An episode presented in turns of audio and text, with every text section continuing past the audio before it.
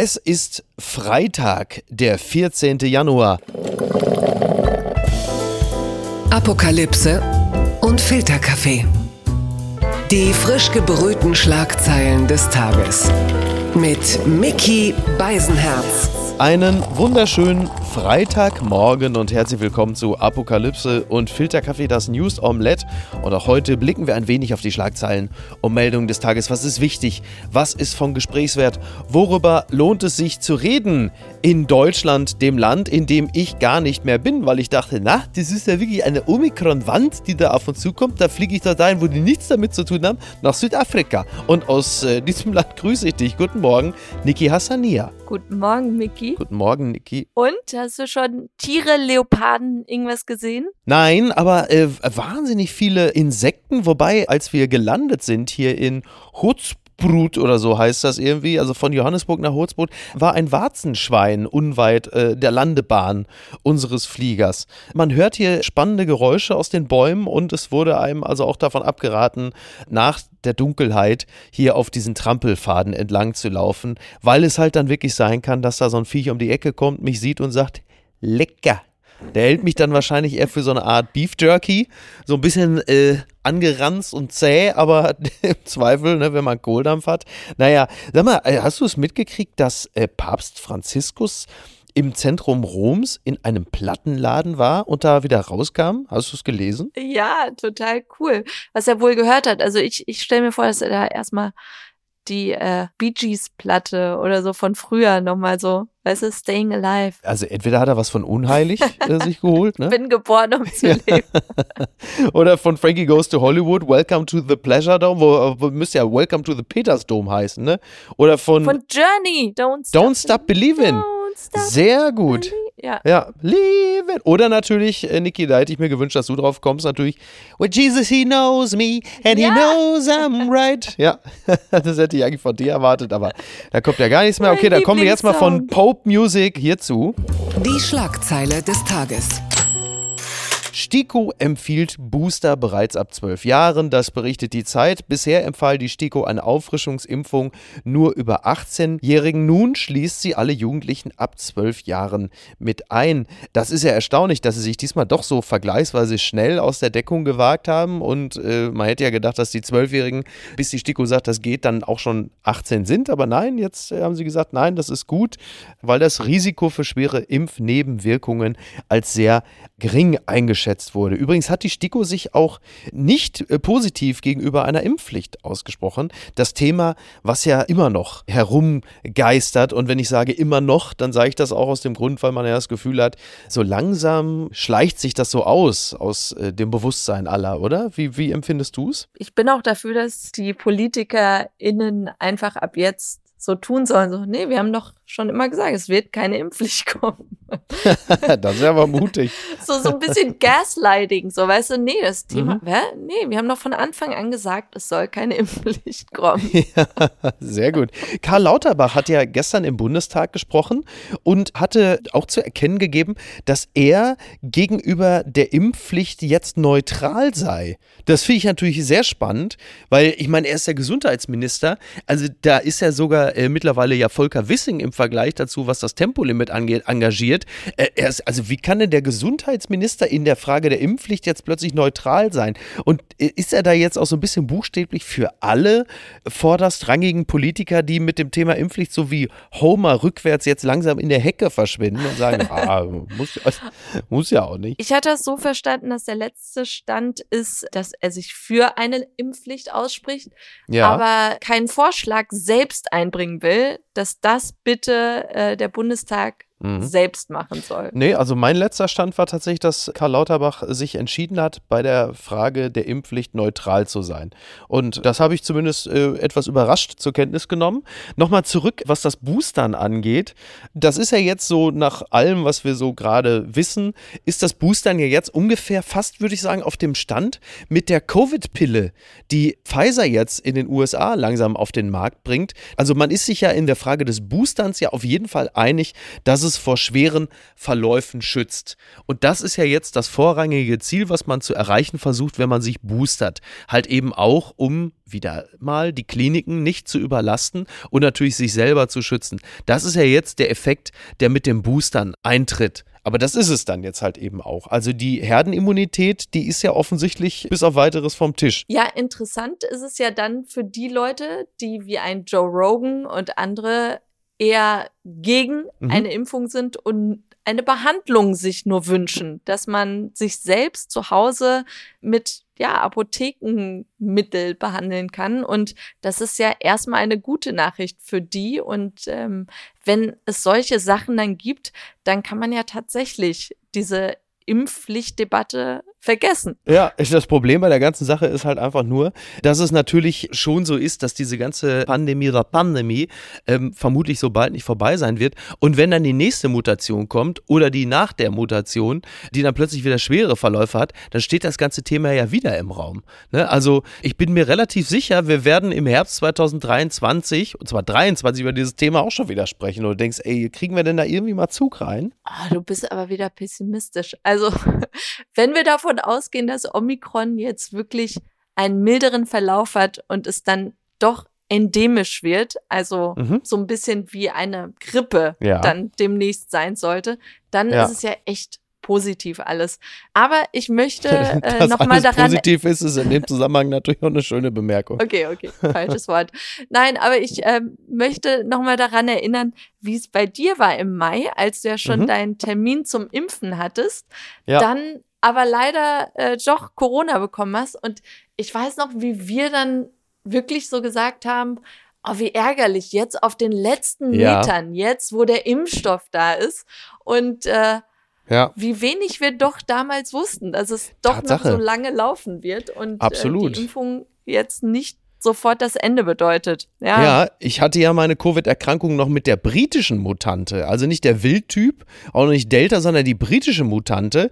Ne, da wurde man noch richtig anständig krank davon. Da wurde man auch noch in WhatsApp auch noch geschämt für seine Infektion, weil man so unvorsichtig gewesen ist. Jetzt nicht wie mit Omikron. Da ist es ja übrigens so, äh, bevor wir gleich zum nächsten Thema kommen, die Virologin Isabella Eckerle hat äh, gesagt, auch in Bezug darauf, dass die Schnelltests gerade bei Omikron häufig nicht zuverlässig sind, sagt sie, wer sich jetzt jetzt in ein Restaurant setzt, riskiert eine Omikron-Infektion, weil es halt eben sein kann, dass man morgens sich negativ testet und dann abends ins Restaurant geht, da wird dann laut gesprochen und gegessen, die Maske ist nicht auf und man holt sich dann doch. So, das ist natürlich nachvollziehbar. Ich habe ja auch äh, trotz Booster-Impfung mich ja mit Schnelltests ja trotzdem unwohl gefühlt, wenn ich auf Leute getroffen bin.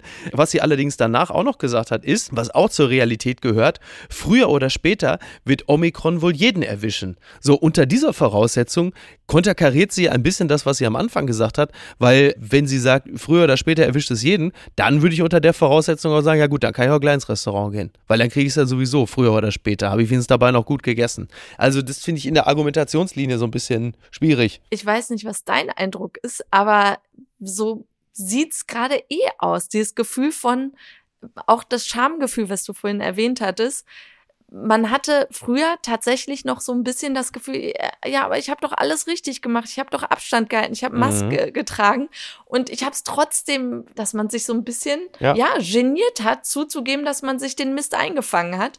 Und jetzt wird es tatsächlich immer so, ja, jeder hat es und man kann es sich überall einfangen. Und ja. ich war heute echt kurz beim Kiosk und der Besitzer erzählte mir dann, dass jemand im Laden gerade wäre, der mhm. sich ein positives Testergebnis ausgedruckt hat. und, und er erzählte mir das so, so wütend, so nach dem Motto, wie kann er es wagen, in meinen Kiosk zu kommen ja. mit einem positiven Ergebnis? Und dann dachte ich mir nur währenddessen, Alter, halt die Klappe, lass mich bezahlen und und schnell hier abhauen. Ich steck mich ja auch gerade an. Und es grassiert einfach überall. Die Labors sind ähm, ja, ja. wirklich überfordert und überlegen jetzt auch schon eine Priorisierung zu machen, welche Tests vorgehen. Ja. Ähm, und Gesundheitsämter heben auch die Hände und sagen, wir, wir kommen den Kontaktverfolgung auch nicht hinterher. Das allerdings schon seit März 2020. ja, aber es fühlt sich wirklich so an, diese Durchseuchung, die wir ja vermeiden wollten. Aber am Ende des Tages, ja, auch Hashtag Durchseuchung ohne uns ja, viel Spaß dabei. Ja. Es ist keine Wahl. Es passiert jetzt einfach. Ja, bei Ich bin raus muss äh, das Virus halt eben auch mitmachen und sagen, okay, dann lasse ich dich aus. Das klappt leider nicht. Naja. Die unbequeme Meinung. Abkehr von E-Fuels. Verkehrsminister Wissing warnt vor Kauf von Autos mit Verbrennungsmotor. Das berichtet der Spiegel. Volker Wissing verlässt überraschend die Linie seiner Partei. Der FDP-Minister setzt nun auch voll auf Batterie, elektrische Pkw und erteilt E-Fuels eine Absage. Auch für mehr Tempo 30 zeigt er sich offen. Ich wusste, dass diese Meldung dir das Herz brechen würde. Also das das, mit den E-Fuels, das ist dir vermutlich egal, ne? aber als das mit dem Tempo als, 30. Als Tesla und E-Auto-Fan bin ich, bin ich da auch voll für. Es tut mir Mhm. um deine ganzen Oldtimer wirklich leid, aber das ist natürlich die Zukunft. ja, Aber Tempo 30, Wissing, du mieser Verräter. das stimmt. Auf den hattest du dich verlassen. Du hattest dich ja irgendwann in Volker Wissing verliebt, als er sich so mit so einem tollen Argument gegen das Tempolimit ausgesprochen hat. Was hat er doch gesagt? Was war das noch gleich? Er meinte, wenn, wenn man Tempolimit 120 hätte, dass es zu einem monotonen Autofahren führen würde und das wiederum dann zu ganz vielen Verkehrstoten, weil Leute dann einschlafen. Ja, siehst du, guck mal, ja.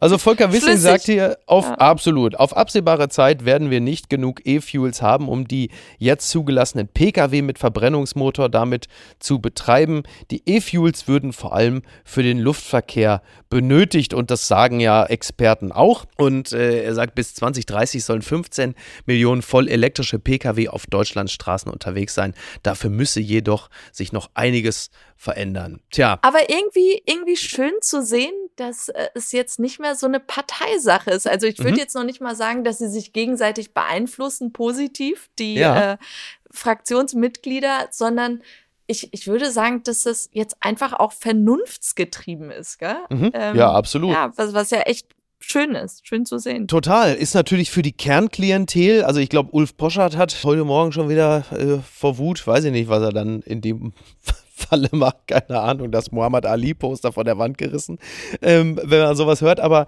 klar, also anders, anders geht es ja vermutlich nicht, ne? Über kurz oder lang. Und das mit Tempo 30, vielleicht ist ja auch so eine Art Deal, sozusagen, ja, komm in der Stadt, aber dafür Autobahn für immer Tempolimit Das mit dem Tempo 30 sollte man, also ist ja auch okay, ja, nachvollziehbar. Das sollte man allerdings dann auch den Radfahrern erklären, die mit 50 km/h dann über den Zebrastreifen brettern.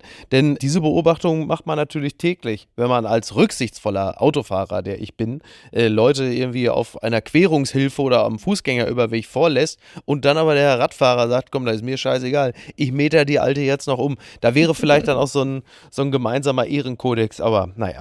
Blattgold. Missbrauchsvorwürfe. Queen entzieht Prince Andrew alle militärischen Dienstgrade. Das berichtet das Redaktionsnetzwerk Deutschland. Die britische Queen Elizabeth II. hat ihrem wegen Missbrauchsvorwürfen in den USA verklagten Sohn Prince Andrew alle militärischen Dienstgrade und royalen Schirmherrschaften entzogen. Andrew werde sich in dem Prozess als privater Bürger verteidigen, teilte der Buckingham Palast in London am Donnerstag mit. Ja, was ein Haufen da bei der Queen, oder? Zum 70. Thronjubiläum muss sie sich ja langsam vorkommen wie Katie Price. Ne? Das ist ja äh, bitter. Und äh, Prinz Andrew ist jetzt im offiziellen adeligen Ranking äh, drei unter Prinz Markus von Anhalt. Ne? Bitter, wirklich bitter. Ich habe mir einfach nur gedacht, ja, wie schwierig dieser, dieser Akt ist. Auf der einen Ja. Seite, Familie ist alles. Mhm. Und auf der anderen Seite denkst du dir, Mann, ich habe 70-Jähriges, er ruiniert mir alles. Ja. Scheiß, Junge. Ja, zumal Harry ja schon alles aberkannt wurde. Ne? Also der ist ja fast keiner mehr. Das ist jetzt bitter ja für William. Er muss ja jetzt die ganze Last tragen. Charles ist ja auch schon so halb raus. Äh, König wird er ja eh nicht mehr. Da sind sich ja alle einig. Und, äh, Und, und noch einmal, es ist ja eigentlich noch kein Gerichtsurteil gesprochen. Also bevor Ja. noch ein Gerichts... Ich, und ich verteidige ihn hier nicht alles. Ähm, wirklich Ja. deutet darauf hin, dass er schuldig ist. Und Ja. äh, ich finde auch seine, seine Interviews sind ja wirklich Mhm. abstrus, wie er dann so sagt, nein, ich bin ihr noch nie begegnet. Und da sind einfach drei Fotos mit ihr. Aber ich, ich finde es familiär gesehen unangenehm, noch bevor irgendein Urteil gesprochen ist, schon vorher zu sagen, ja, auch Schirmherrschaften, alles, alles wegnehmen. Ja. dann gibt es nur noch einen, der sich noch besser verteidigt. Oh, ich dachte, du wärst längst tot. Also politisch, Boris Johnson. Empörung über Gartenparty. Johnson stolpert von Skandal zu Skandal. Das schreibt die Tagesschau. Hat der ewig lockere britische Premier das Gespür dafür verloren, was er sich leisten darf. Viele Briten nehmen Boris Johnson die Entschuldigung für seine Lockdown-Gartenparty nicht ab. Selbst Parteifreunde gehen auf Distanz und das tun sie natürlich auch nicht zu Unrecht, denn mittlerweile ist es so, dass in Umfragen Labour äh, vorne liegt. Und das ist natürlich das Letzte, was die Tories gebrauchen können. Und äh, wir erinnern uns, im Mai 2020 gab es die Gartenparty im Regierungssitz und da war halt eben auch Boris Johnson dabei bei dieser Bottle Party. Und ähm, Du hattest mir gestern noch die, diese Ausschnitte von BBC geschickt, wie Boris Johnson sich entschuldigt hatte. Was, das fand ich so gut. Was war da? Wie er einfach sagt, also Downing Street 10, äh, Ja. das Gebäude, wo er arbeitet, ist sehr groß und er empfindet den Garten als Erweiterung seines Büros und hat diese Party als Arbeit angesehen Ja, und war da auch nur kurz und es war Ja. im Freien und dann ist er wieder reingegangen, aber rückblickend war es vielleicht nicht so schlau. Aber man hat ja es im Parlament auch gelacht, als er das erzählte. Ne? Sie haben ja wirklich Sie haben ihn gelacht. ausgelacht. Sie haben ihn ausgelacht. Und Aber es das, hatte das ja auch wirklich sowas von Stromberg, ne? So, das, äh, hier die Downing Street, das ist ja der Garten, das ist ja auch ein Büro. Äh, äh, und das gemeinsame Bier ist ja im Grunde genommen eine Art flüssige, äh, flüssige Zoom-Konferenz. Ich hab, Ne? bin da auch wirklich mit Vorurteilen und, und Mhm. Wut äh, in diese Story reingegangen. Und Ja, nachdem ich seine halbherz, ja, nachdem ich seine halbherzige Entschuldigung gehört habe, dachte ich mir so, ja, seine Argumentation ist schon gut. Es ist auf jeden Fall infektionsschützend, sich mit Mitarbeitern im Garten zu treffen, an der frischen Luft. Das kann man ja wohl mal sagen. Ne? Und wie gesagt, Bier ist eine flüssige Zoom-Konferenz, da gibt's nichts. Und können wir bitte nochmal festhalten, das Schlimmste an dieser ganzen Gartenparty-Geschichte fand ich eigentlich, wie er dann schrieb, bring your own booze. Ja. Selber, selber sollen die Leute bezahlen. Komm schon. Ja, vor allen Dingen, wenn man weiß, dass er sich ja von anderen Leuten die Hütte hat renovieren lassen, ist es andererseits natürlich wenig überraschend, dass er dann jetzt nicht auch noch das Bier der Mitarbeiter zahlen will. Alles traurig. Ich warte auf Boris Johnson auf dem Kreuzfahrtschiff. Ne? Das ist ja dann auch so eine Art schwimmende Denkfabrik. Was werden hier gerade für, ne? das ist wirklich, oh Gott, oh Gott, oh Gott. Unterm Radar. Wusstest du, dass heute vor 70 Jahren das Frühstücksfernsehen geboren wurde? Ne? NBC hat mit der Sendung Today das erste morgendliche Fernsehmagazin mit News, Wetter und Interviews ausgestrahlt. Und es ist ja kein Geheimnis, Niki, du und ich, wir gucken gerne mal das Morgenmagazin oder das Frühstücksfernsehen. Wie lange geht es jetzt? Ich glaube, Sat 1 geht so bis 15 Uhr, was auch vermutlich also den Zuschauern entgegenkommt. Das ist Ähm, echt lang, gell? ja. Respekt, Daniel Boschmann. Boschmann macht ja. die längsten Schichten im gesamten deutschen Fernsehen. Fängt morgens um sechs an und ist mit dem Frühstücksfernsehen off-air so gegen 17 Uhr.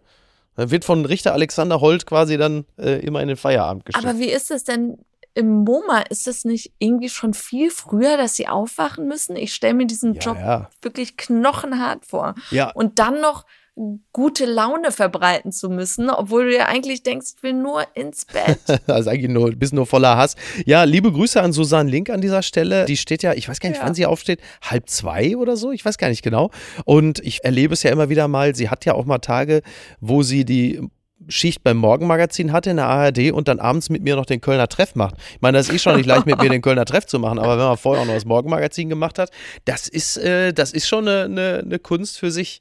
Ja, Tatsache. ja, vor allem Schlafentzug. Ich Ja. als Flugbegleiterin kenne das. Ja. Da kann man nichts für trainieren. Da, da geht gar nichts. Und da ist man einfach wirklich nur gereizt, wenn man müde ist. Ja. Und muss dann aber noch lächeln und sagen, gerne. Ja, deswegen heißt ja das Gute Morgen unter Frühstücksfernsehleuten ja auch insgeheim das Guantanamo Hey, ne? Weil das halt einfach, aber gut. Bitte empören Sie sich jetzt. Fall Novak Djokovic. Stefanos Tsitsipas übt scharfe Kritik am Serben, lässt die Mehrheit wie Idioten aussehen. Das berichtet Eurosport. Der Grieche Tsitsipas hat Kritik am Verhalten des ungeimpften Tennis-Topstars Novak Djokovic rund um dessen Einreisechaos in Australien geübt.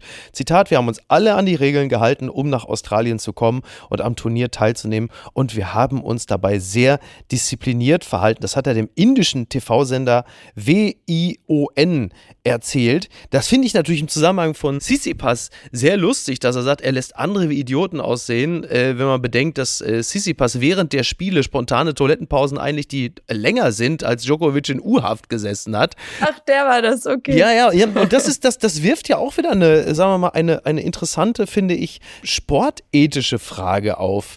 Wer ist denn eigentlich schlimmer von den beiden? Also Djokovic, der mit einem möglicherweise gefälschten PCR-Test, das wird ja jetzt auch gerade noch überprüft, weil die Daten da nicht so ganz stimmen, ins Land einreisen will, sich aber auf dem Platz weitestgehend ja gemäß der Regularien sauber verhält oder Sissipas, der äh, völlig problemlos und gemäß der Einreisebestimmung eingereist ist, aber auf dem Feld natürlich als einer der unfairsten Spieler überhaupt gilt, weil er ja diese irrational langen Pausen einlegt, um den Gegner zu verwirren. Das finde ich insofern echt das interessant. sagst du jetzt aber, aber vielleicht Ja. hat er einfach was an der Blase. Das Ja, das weiß kann- man ja nicht. Ja, das Also stimmt, das kann- stimmt natürlich. Ich finde es als Konkurrent natürlich, ja, hat es immer so, so einen komischen Beigeschmack. Deshalb fand ich Nick Kyrgios umso sympathischer, wie Ja. er auf einer Pressekonferenz sagte, Oh Mann, also wirklich humorvoll. Oh Mann, Djokovic wird jetzt so wütend sein und äh, ich möchte wirklich nicht auf dem Platz stehen mit ihm Ja, weil er diese Energie, die er jetzt im Asylhotel das gesammelt hat, äh,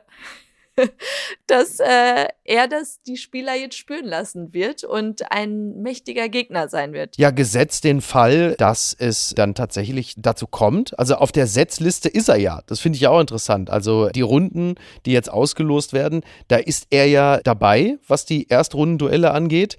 Klar, also Was politisch aber auch so dumm ist, äh, genau diese Kommunikation genau. ist ja das, was in erster Linie überhaupt diese Probleme verursacht hat. Indem Djokovic, also meine Vermutung, indem Djokovic gepostet hat, ich darf mit einer Ausnahmeregelung da einreisen. Ja. Und solche Sachen, also so, so dieses Breitbeinige und jetzt auch eben von diesem Tennisausrichter, wenn er schon direkt sagt, ja, er ist dabei, dann kann ich mir vorstellen, dass dieser Minister, Alexander Hawk, Ja. sagt, nee, jetzt erst recht nicht. Ja, Der hat ja im Endeffekt das, das Machtwort. so ist es. Das gibt's doch gar nicht.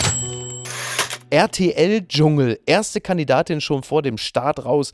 Das berichtet das Medienmagazin DWDL. Obwohl die neue Staffel von Ich bin ein Star holt mich heraus erst in einer Woche beginnt, gibt es schon jetzt die erste Planänderung, die durch Shows wie Are You the One und Couple Challenge in Reality-Fachkreisen bekannt gewordene Christine Okpara wird nun doch nicht ins Camp einziehen. Das hat RTL am Donnerstag bestätigt. Zitat Markus Küttner, liebe Grüße, der RTL-Unterhaltungschef. Es haben sich Unstimmigkeiten zum Impfstatus von Christine Okpara ergeben, die in der Kürze der Zeit nicht mehr zu klären sind. Ja, also sie könnte jetzt theoretisch, wenn sie sich beeilt, noch bei den Australian Open teilnehmen. Nur beim, beim Dschungel in Südafrika wird es nichts mehr. Stattdessen wird jetzt Jasmin Herren teilnehmen. Das ist die Witwe von Willi Herren, also praktisch unsere Yoko Ono. Das wird natürlich interessant, weil das hat sich ja im Camp ja immer bewährt, dass die Frauen verstorbener Camper kommen, um das Erbe ihres Mannes im Dschungel zu verwalten. Man weiß also ein bisschen um Familie Herren, da geht es ja auch mal gerne etwas krawalliger zu. Das äh, habe ich mir sagen lassen, dass das im Dschungelcamp teilweise willkommen sei. Ja, also für mich einfach Respekt auch an, äh, wie ist die vom letzten Jahr, vorletzten Jahr, Daniela. Ach so, Dani Büchner. Genau, genau. Und zum Glück war ich nie in dieser Situation, einen geliebten Menschen zu verlieren. Aber dann zu sagen, hey, ich mache jetzt mal Trauerpause und gehe ins Dschungelcamp und mache da Show. Ich weiß nicht, was da für psychische Wege sind und Mechanismen, die zu dieser Entscheidung führen. Aber Respekt und Ja, ja. alles Liebe, alles Ja vor, Gute. ja, vor allen Dingen, wenn der Moment kommt, wo du über Bande gespielt das Feedback des Publikums bekommst und achtmal hintereinander in die Dschungelprüfung gewählt wirst, äh, dann, ähm, dann wird es interessant. Also dann, dann Stimmt, das war bei ihr so, gell? Ja, bei ja. Dani Büchner war das ja, so. ja, ja, ja. Also, wie du richtig sagst, alles Liebe, alles Gute. Papala Paparazzi. Jason Momoa und Lisa Bonet, das Schauspieler-Ehepaar, hat sich getrennt. Das berichtet die Gala. Traurige Nachrichten aus Hollywood. Jason Momoa und Lisa Bonet haben sich getrennt. Die beiden Schauspieler galten als wahres Traumpaar und waren 16 Jahre zusammen. Es gibt ein offizielles Statement, das wird natürlich äh, wie üblich bei Instagram zu lesen sein. Wir haben alle den Druck und die Veränderung dieser Zeiten des Wandels gespürt. Eine Revolution ist im Gange und unsere Familie bildet da keine Ausnahme. Wir spüren und wachsen an den seismischen Veränderungen. Uh, das ist aber auch schon Viertel vor Jana Palaske, ne? Achtung, Ja. Übersetzung. Wegen des Lockdowns haben wir einfach gemerkt, wir können einander nicht leiden. wir mussten aufeinander abhängen und äh, es war einfach zu viel und deshalb machen wir jetzt Schluss. Seismische Veränderung ist ja auch eine wunderbare Verklausulierung von, dann hat ordentlich gerappelt im Karton, ne? Und Zitat weiter äh, von diesem offiziellen Statement. Unsere Hingabe an das heilige Leben unserer Kinder ist unerschütterlich. Wir lehren unsere Kinder, was möglich ist. Wir leben das Gebet, möge die Liebe siegen. Das hat man aber auch schon auf Spaziergängen in Sachsen jetzt zuletzt gehört, solche Sätze, oder? Ich finde, das ist so diese ganzen Hollywood positiven Happy-Trennungen, so die für mich wie so ein Oxymoron klingen. Ja. Das war ja auch bei Gwyneth Paltrow und Chris Martin von Coldplay. Ja. Dieses friendly, friendly decoupling, Mhm. also freundliche Enttrennung. Ja. Wo du denkst, nein, ihr lasst euch einfach scheiden, wie jeder andere auch. It's okay. Friendly Decoupling ist ja auch meistens eher wie so eine offene Beziehung, funktioniert in der Regel nur für einen Teil des Paares. Ein sehr schönes Paar, aber Sehr werden, schönes äh, Paar. Also das ist natürlich sehr traurig, aber es gibt auch eine gute Nachricht. Mhm. Machine Gun Kelly und Megan Fox, Oh. das ist doch die heiraten demnächst, das ist doch auch schön. Ja, das ist toll. Also da kann ich auch nur sagen, also da kann ich nur vorwarnen. Ähm, ich habe nur die Zeremonie gesehen. Das ist wirklich, äh, als hätte sich Charlie Brooker die Vermählung von Barbie und Ken ausgedacht. Also gruselig. Und was schreibt eigentlich die Bild? Schock für Norwegens Prinzessin Märtha Luise. Ihr Sexschamane braucht eine neue Niere. ich wollte eigentlich nur diese wunderbare Schlagzeile vorlesen, weil die natürlich wahnsinnig Freude macht. Und äh, komme jetzt aber stattdessen zum seriösen Teil der Veranstaltung. Post von Wagner. Liebe ParlamentspoetInnen, was für ein idiotischer Vorschlag. Wir bräuchten einen Dichter oder Dichterin für unser Parlament. Ja, was soll denn der Dichter während der Pandemie dichten? Soll er Sätze sagen wie, da stehen wir über der tragischen Herde, kommen vom Begräbnis und werfen eine Lerche in die Luft, wie eine Träne ins Weltall. So etwas schreiben Dichter. Dichterworte sind bunt und glitzern und glitzern wie Staub im Licht. Außerdem arbeiten Dichter meistens nachts bei mehreren Flaschen Rotwein. Tagsüber schlafen sie. Nicht alle, aber die meisten, die ich kenne.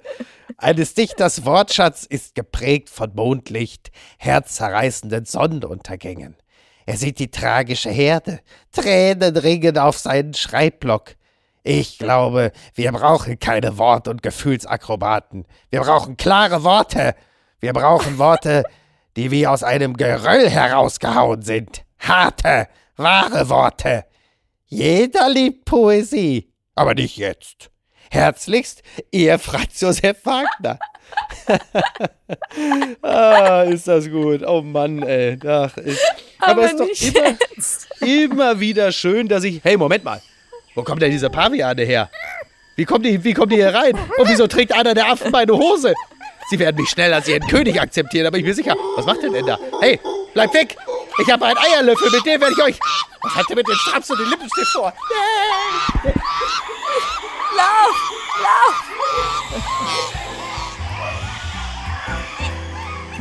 Tschüss! Bleib gesund. Tschüss.